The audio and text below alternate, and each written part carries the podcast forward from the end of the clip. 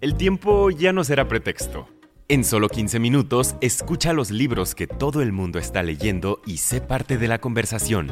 Disfruta de Lecturas en 15. Descarga la app, explora Himalaya Pro y obtén dos meses gratis de shows exclusivos usando el código Himalaya. Este es un podcast original de Himalaya. Cuando los desastres ocurren, un grupo suele ser el culpable. Los culpaban por la peste negra en la Edad Media, por los ataques terroristas del 11 de septiembre y los tiroteos masivos en una primaria en Sandy Hook. Cualquiera que sea la catástrofe, los extremistas antisemitas señalan con el dedo a los judíos. Y ahora los conspiracionistas culpan a los judíos por una nueva tragedia, el coronavirus. De acuerdo con la Liga Antidifamación, algunos extremistas aseguran que los judíos crearon el virus para obtener ganancias del desplome de mercados. Otros aseguran que el plan es para generar ganancias de una vacuna. Incluso otros todavía dicen que el objetivo es matar no judíos. En otras palabras, este nuevo coronavirus es un arma biológica. Es fácil ver estas acusaciones y estos tropos antijudíos y antisemitas y, más o menos ver estas cosas como eternas, porque, ¿sabes? Aparecen donde sea, las invocan muy seguido, las traen a colación en muchos lugares. Entonces es fácil ver estas cosas y olvidar que estas cosas realmente tienen una historia, que cada una de estas acusaciones, cada uno de estos tropos, de estos estereotipos, emerge de un lugar, tiempo y contexto particular. Él es Rowan Dorin, un profesor asistente de historia en la Universidad de Stanford y miembro afiliado de la Facultad del Programa de Estudios Judíos. Una teoría particularmente perversa establece que los judíos asesinan niños cristianos. Esta historia se remite a un libro del siglo XII llamado La vida y milagros de San Guillermo de Norwich. It's essentially the first narrative that we have of an accusation. Esencialmente la primera narración que tenemos de una acusación que persistirá por los siguientes mil años, que fue consistentemente hecha en contra de los judíos, acusándolos de asesinar cristianos mediante rituales. Y se vuelve el modelo de cientos y cientos de acusaciones que vendrían después y que vieron a las muertes de miles, incluso millones de judíos. La historia tenía poder duradero, pero no convenció a la gente que lo leyó primero. Casi nadie en Norwich lo cree. La gente que vive en este lugar no lo encuentra convincente en lo absoluto. Pero cuando se esparce fuera de ese contexto, es cuando de repente toma esta forma de poder sin cuerpo. Bienvenidos a Libros que cambiaron el mundo, un podcast sobre libros que cambiaron el mundo. Soy Fernando Hernández y en cada episodio platicamos con uno de los académicos y académicas de las instituciones más prestigiosas del mundo como Harvard, Yale y Princeton, entre otras, sobre un libro que cambió el curso de la historia. Para este episodio platicamos con el profesor Rowan Dorin para discutir la vida y milagros de San Guillermo de Norwich. Se sabe muy poco de Thomas de Monmouth, el autor de este texto. Lo que los académicos sí saben es que él era un monje que vivía en Inglaterra en el siglo XII. Como su nombre lo sugiere, es probable que naciera en Monmouth, al sureste de Gales. Y lo que es interesante sobre él es que Monmouth y Gales del Sur tenían en general una robusta tradición de contar historias en este periodo. Entonces, alguien que viene de Monmouth, Geoffrey de Monmouth, es de hecho la figura que logra más que cualquier otro escritor medieval desarrollar leyendas arturianas, específicamente las leyendas de Arturo y Merlín. Entonces, de donde sea que venga Thomas, al menos ha nacido dentro de una comunidad que tiene una irresistible tradición narrativa. Él vino de una tierra de historias, pero no se quedó ahí por mucho tiempo. y luego, en un punto de su vida, se mudó a un monasterio en la ciudad inglesa de Norwich, que queda a cerca de 160 kilómetros al noreste de Londres en línea recta. Y ahí descubre un cuento sobre un niño que había sido asesinado unos años antes, un niño llamado Guillermo.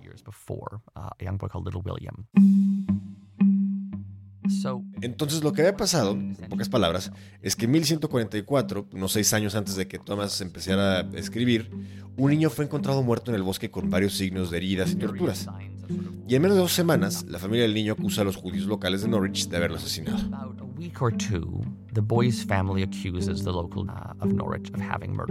Al parecer, el obispo de Norwich tomó esta acusación y le dio un poco de juego. Pero algo así local dijo, ¿sabes qué? No hay nada aquí, esto no va a ningún lado. No compró la acusación, se así desista.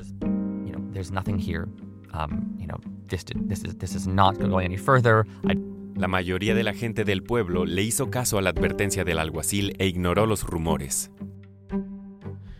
En En general, nadie le está poniendo mucha atención a este niño. Y luego Thomas llega a esta ciudad y se convierte en monje de esta catedral y decide que él va a convertir a este niño en un santo. Becomes a monk at this cathedral and decides that he is going to turn this boy into a saint. Thomas se obsesiona con la historia del niño Guillermo. Para él no es suficiente con esparcir el rumor. Él decide convertir la historia en escritura y se pasa las siguientes dos décadas de su vida escribiendo La vida y milagros de San Guillermo de Norwich. A ver, Rowan, dinos más sobre el libro en sí mismo. ¿Cómo está estructurado? ¿Cómo se lee? El libro está dividido en siete libros, como si fueran siete tipos de subsecciones. Y el primer libro básicamente es sobre el asesinato. O sea, quién fue este niño, qué tan inocente era, qué tan parecido a Cristo era su bondad, y cómo el niño era simplemente maravilloso y brillante. Él nunca comete pecados, es un niño perfecto. Por supuesto que quién sabe cómo era este niño en realidad. Pero Thomas tiene que hacer esto para construir esta imagen de una perfecta, joven e inocente víctima sacrificable. Entonces el primer libro va convirtiendo esto y luego relata lo que ocurrió en la primavera de 1144, cuando alguien llega con la mamá del niño. El hombre ofrece comprar al niño Guillermo y le dice a su mamá que lo entrenará para que se convierta en cocinero en la cocina de un vecino importante. Y está la historia de que la madre está pensando, ¿qué debo hacer? ¿Debería vender a mi hijo para que vaya a esto? Y decide que sí. Y pues ya sabes, intercambia por plata, que por supuesto quiere evocar la imagen de Jesús cuando fue vendido por 30 piezas de plata. A lo largo del libro, Thomas de Monmouth dibuja paralelos con la Biblia, como que a Jesús lo vendieron para que muriera, justo como el niño Guillermo. Luego la historia va de cómo meten al niño a la casa de los judíos, quienes proceden a asesinarlo de las formas más terribles. Los judíos atan una cuerda alrededor de su cabeza con unos cinco nudos pequeños, que serán las cinco heridas que corresponden a las cinco heridas que supuestamente Cristo sufrió. Y luego lo cuelgan en medio de unos postes, para que se vea como una crucifixión. Y luego tienen que encontrar la forma de deshacerse del cuerpo.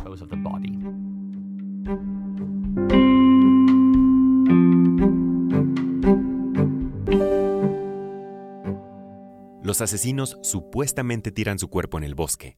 Cuando el cuerpo es descubierto, algunos miembros de la comunidad cristiana acusan a sus vecinos judíos. Este es donde el primer volumen de La vida y milagros de San Guillermo de Norwich termina. A pesar de los esfuerzos de Thomas, la mayoría de la gente en la comunidad estaba todavía escéptica con la historia. Entonces, para su segundo libro, Thomas lo llevó un paso más allá. Y el segundo libro es donde Thomas realmente se esfuerza en intentar mitigar todas estas dudas y escepticismo que más o menos rodean a este niño. Porque es muy claro que la mayoría de la gente pensaba que este era un niño que, sabes, solamente tuvo poca fortuna de cruzarse con una banda de malhechores o quién sabe qué cosa terrible le pasó a él. Pero que no hay evidencia que conecte a los judíos con eso. Y si un judío hubiese asesinado al niño, realmente no hay evidencia de que el asesinato pudiera haber tenido motivos religiosos o de martirio. Y entonces el libro 2 es el esfuerzo de Thomas de trazar cómo de hecho si hay un trasfondo religioso en esto. Y aquí es donde él realmente empieza soltando teorías conspiratorias alrededor del por qué los judíos le hicieron esto al joven Guillermo. ¿Puedes ahondar en este alegato sobre por qué los judíos pensaban que era importante asesinar al pobre del niño Guillermo? Claro, esto es de hecho el por qué este texto termina siendo tan importante, porque cuando Thomas comienza a escribirlo, uno de los problemas a los que se enfrenta es que él no puede explicar por qué los judíos le harían todas estas cosas horribles a este niño. Y queda claro porque hay mucho escepticismo alrededor de esta versión, porque incluso la gente de Norwich piensa que los judíos son los malos, que se niegan a creer la verdad cristiana y que son obstinados y que tienen rituales extraños. Y aún con todo esto, es muy difícil entender por qué ellos asesinarían a un niño en esta forma tan elaborada. Pero el punto es que una de las cosas que Thomas empieza a hacer en el primer libro es que dice, bueno, es porque los judíos odian a Cristo y a los cristianos y de alguna forma quieren burlarse de la crucifixión de Cristo. Y eso claramente le funciona de algún modo. Claramente le ayuda a explicar en esta primera instancia. Pero donde realmente engancha es en el segundo libro. Él dice que habló con un monje llamado Teobaldo en su monasterio, y Teobaldo era un antiguo judío que se convirtió al cristianismo. Y Teobaldo le cuenta a Tomás, quien no para de tomar notas, que cada año los judíos se reúnen esencialmente en el sur de Francia y que escogen una comunidad que va a tener que asesinar a manera de sacrificio a un niño cristiano. And they choose one community that's going to have to sacrificially sort of murder a Christian child. Theobald explica que a la comunidad judía se le había dicho en una visión de que la única manera en que ellos podían regresar a la tierra santa de Israel era sacrificando a un niño cristiano.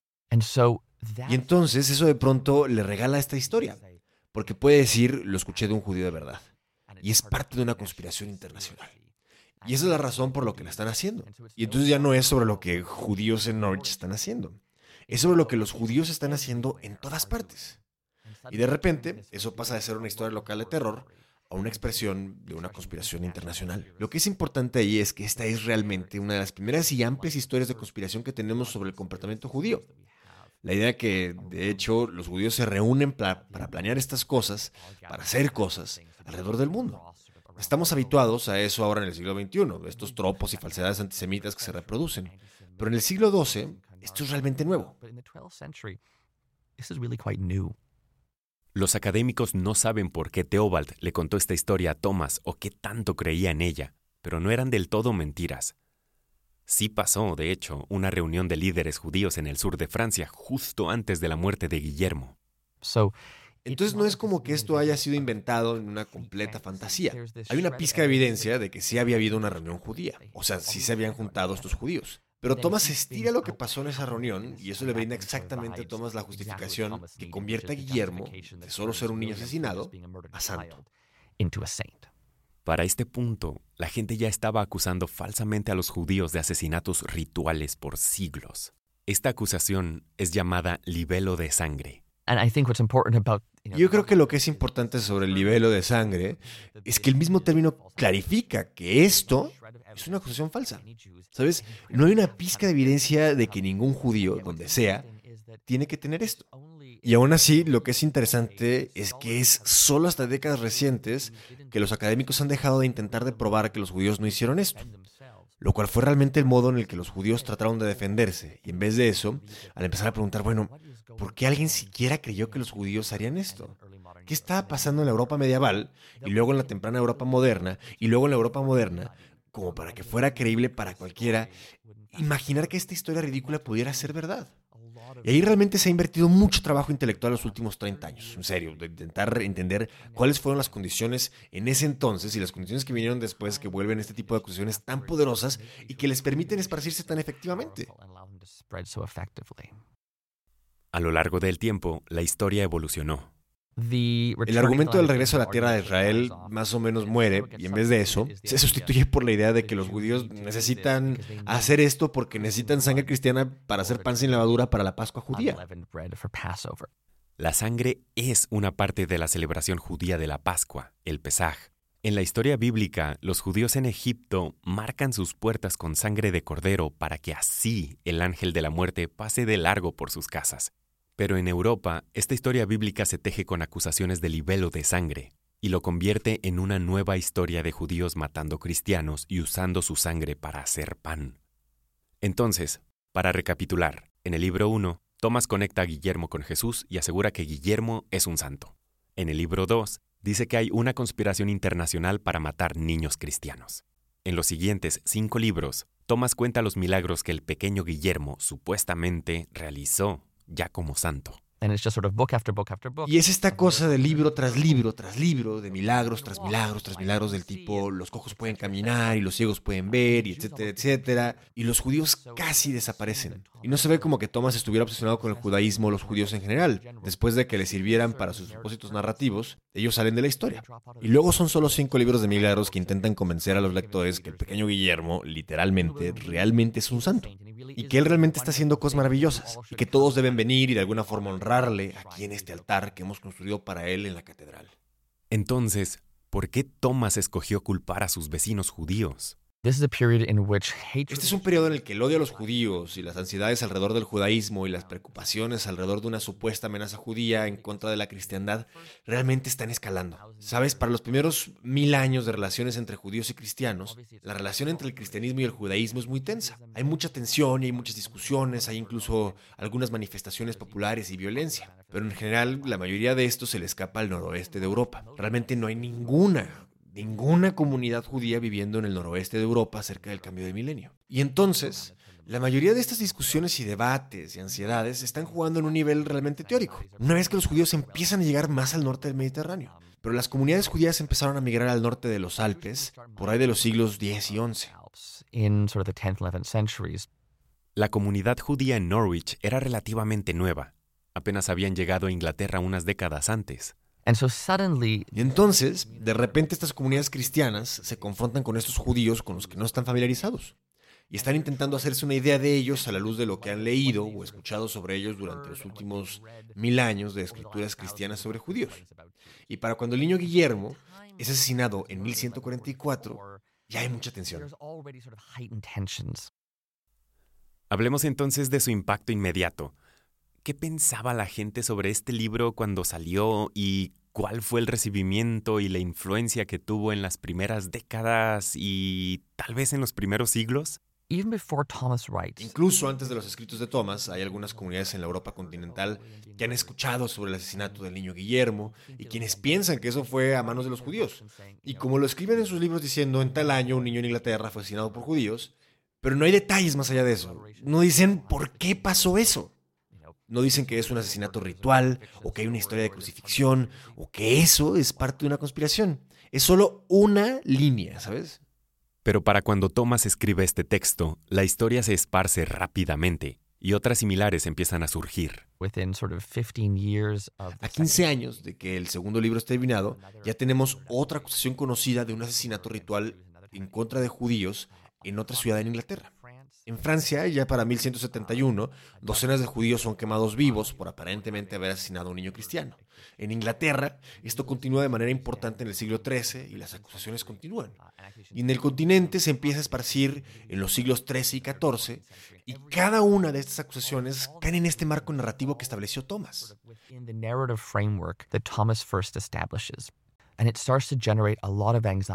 Y empieza a generar mucha ansiedad entre las comunidades judías porque empiezan a darse cuenta de que cada vez que un niño se extravíe o que alguien asesina a un niño o incluso casos de que alguien simplemente trae un hacha y reclama que algo ha salido mal, ellos van a ser los acusados.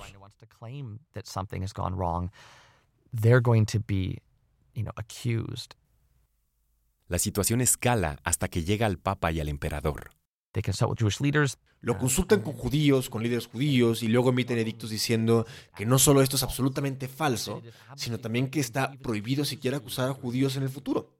Entonces hay este esfuerzo conjunto desde los más altos liderazgos en la Iglesia Católica y el imperio en estos tiempos para detener esto. Y por supuesto no funciona. Papas y emperadores continúan reemitiendo la prohibición de diseminar acusaciones. Pero a pesar de sus esfuerzos, las acusaciones comienzan a esparcirse por siglos. En el siglo XVI, los rumores llegaron al mundo musulmán. El sultán del Imperio Otomano condena la acusación diciendo que es absolutamente falsa y prohíbe a todos que sigan esparciéndola. Pero eso no la detiene. Hay una ola de acusaciones de libelo de sangre contra judíos en Europa del Este, en Polonia, en el siglo XVIII, y persiste en el siglo XIX. Hay nuevas olas a finales del siglo XIX y luego a principios del siglo XX. Propagandistas nazis utilizaron esta historia en imágenes y literatura nazi. Periódicos antisemitas acusaron frecuentemente a los judíos de ritualmente asesinar cristianos. Incluso después de la Segunda Guerra Mundial, en Europa del Este, todavía hay acusaciones de asesinatos rituales hechos por judíos dirigidos en contra de las comunidades judías, y continúa apareciendo en literatura antijudía, incluso en el mundo musulmán de hoy. Entonces, estas leyendas oscuras, no importa cuántos esfuerzos se hayan hecho para aniquilarlas, no importa cuántos esfuerzos se han hecho para desaprobarlas y mostrar que están basadas en nada, continúan sobreviviendo. Actualmente solo existe una copia de La vida y milagros de San Guillermo de Norwich, y pocas personas saben quién era Thomas de Monmouth. No hay nadie que haya escuchado sobre él. Nadie le pone atención. Y aún así, esta historia que se inventa y que está simplemente diseñada para promover a su santo, termina teniendo verdaderas y horribles consecuencias para los siguientes 900 años. Entonces, entiendo las teorías de conspiración como intentos de simplificar la complejidad. El mundo es muy confuso, es difícil de entender, pasan malas cosas. La maldad se dispersa y se difunde y la psique humana quiere enfocarla a un sujeto material a quien echarle la culpa. Sabes, nosotros ya nos esforzamos en la actualidad para entender asesinos seriales o simplemente algunos asesinatos al azar o accidentes aislados. Y es más fácil, como tú dices, encajar esto en una narrativa que hace sentido de tragedias que pasan al azar. Complete sense of just, you know, random acts of, of, of tragedy. ¿Qué han descubierto los académicos que han estudiado el ascenso del antisemitismo desde principios del milenio pasado? En particular sobre por qué el antisemitismo continúa teniendo tanta fuerza. ¿Sabes? Si ya tuviera una respuesta para eso, mi libro ya sería un éxito en ventas. E, estaría donde sea. Digo, hay muchos académicos intentando entender esto. Hay muchos argumentos compitiendo. Estaba dando una charla hace poco en una sinagoga. Alguien me escribió después. Me dijeron que por qué todos estos tropos, por qué el antisemitismo es tan poderoso. Y la mejor respuesta que pude dar es porque es fácil. En el sentido de que se ha hecho mucho trabajo en los últimos 2000 años, capas sobre capas sobre capas de acusaciones y estereotipos que hacen fácil agregar nuevos cargos sobre eso. En vez de hacer todo ese trabajo de averiguar qué es lo que realmente está pasando, o incluso cabildeando en contra de una nueva y diferente comunidad. rather than doing all the work of either sort of, you know, figuring out what's actually going on or even lobbying against a new, a, a different community. Thomas explotó estos estereotipos, pero algunas partes de su historia estuvieron basadas en eventos reales. So there's these traces in, in this book. Entonces hay algunos trazos en este libro que no son completamente fantasía. Están anclados en algo como la acusación de una conspiración judía. Bueno, como sabes, los líderes judíos se habían reunido en el sur de Francia. Y hay otras prácticas que si empiezas a acomodar las piezas a través de los lentes distorsionados de este odio, podrás ver como alguien que escucha eso diga, oh, sabes, he visto eso yo también. O yo he escuchado eso también. Y entonces uno de los dones extraordinarios de Thomas, el narrador, es tejer todas estas piezas del rompecabezas de una forma en la que, para el lector casual de este texto, tú pensarías que es creíble que todas estas piezas, que por separado sean poco probables, al juntarlas, suman algo que te permite hacer sentido de una tragedia que de otra manera parece inexplicable.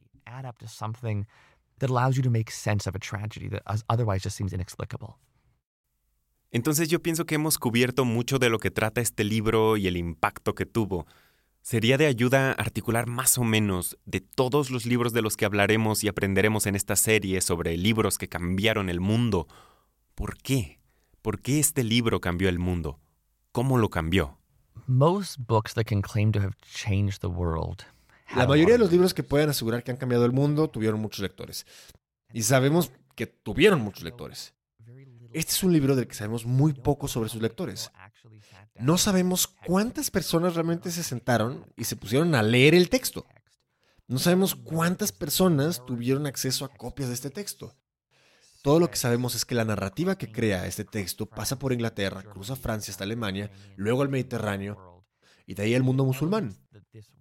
Entonces nos encontramos con que estos elementos que este autor unió para darle sentido a un acto horrible y convertirlo en una acusación particular atribuible a los judíos, hacerlo creíble y persuasivo, todo eso termina esparciéndose alrededor del mundo. Y yo, pienso que eso es un aspecto revelador y terrible sobre este libro. Que este miedo y este odio provienen de un texto del que nadie ha oído hablar y que aún así tenía tanto poder.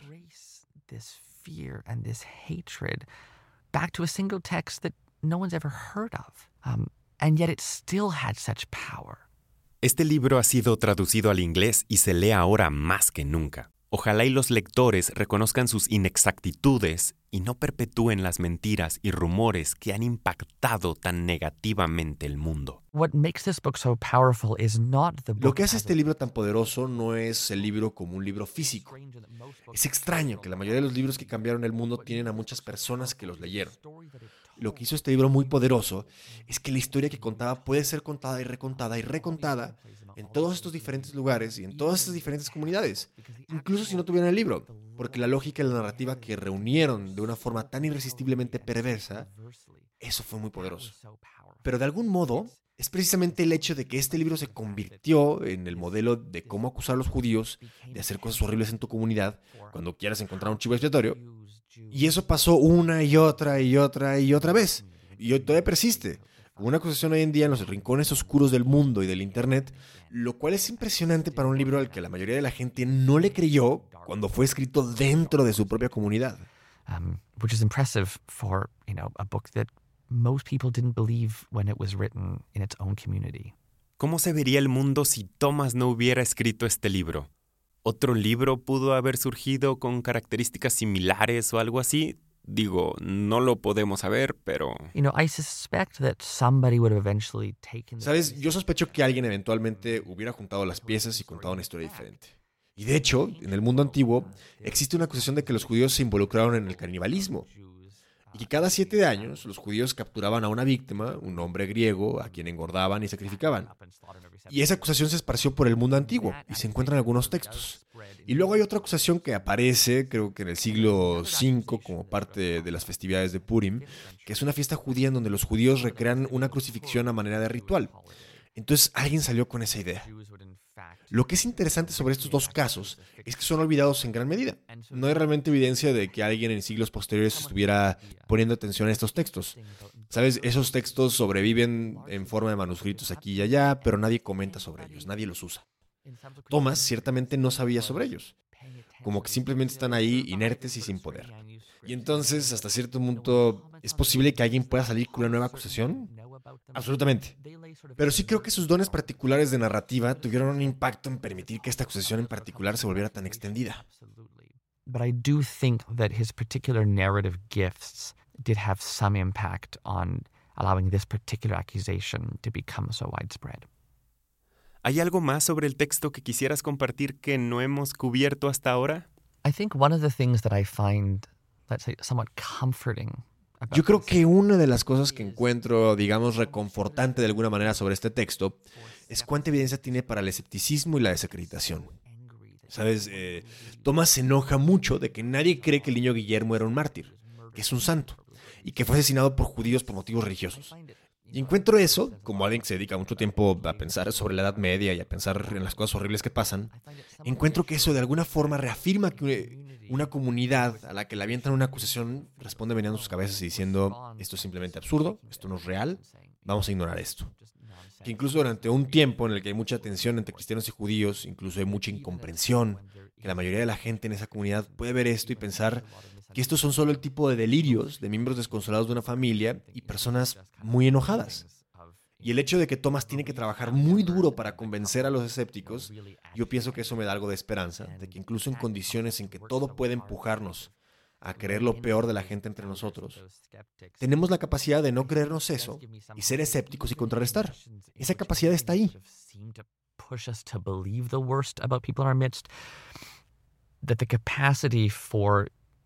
Sort of skepticism and disbelief and sort of pushing back, um, it's there.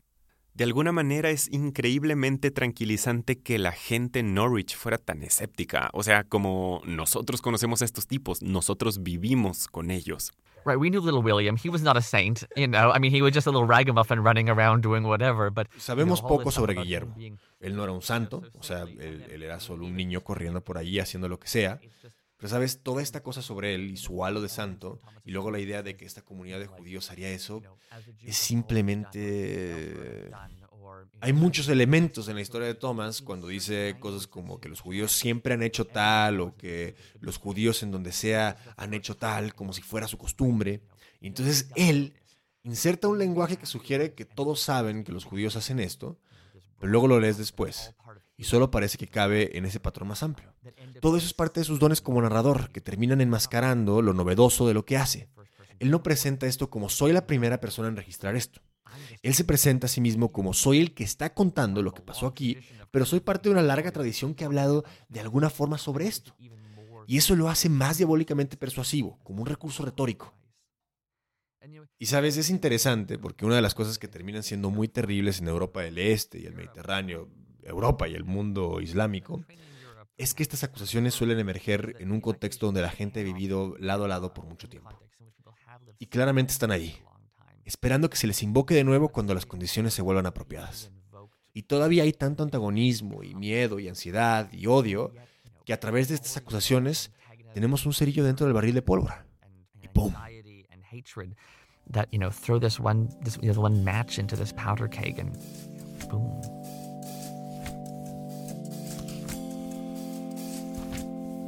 Libros que cambiaron el mundo es la versión en español de Grid Large, un podcast original de Lyceum e Himalaya. El equipo de Grid Large es Zachary Davis, Galen Bibb y Jack Bryant. Nuestro tema musical es de Ian Koss. También escuchaste música en este episodio de Blue Dot Sessions. La voz en español de Rowan Dorin es de Pablo Montaño. Este podcast es conducido por Fernando Hernández, o sea, yo, y producido por Esto No es Radio en exclusiva para Himalaya. Si aún no lo has hecho, descarga nuestra app, suscríbete y déjanos un comentario en nuestra comunidad. Puedes dejar comentarios en este episodio o en la comunidad de libros que cambiaron el mundo. La próxima semana, en Libros que cambiaron el mundo, platicamos con el profesor de Harvard, Philip Deloria, para discutir Alce Negro Habla, historia de un Sioux. Alce Negro Habla fue coescrito por un hombre santo de la tribu Lakota Oglala y un poeta blanco de Nebraska. This is the best-selling book of all books authored by a Native person and probably all books about Native people. So for some people, it may not be a sort of best selling popular book, but in fact, it is a best selling popular book. It is the single book that has determined the ways that many, many people think about, about Native folks. No te lo pierdas.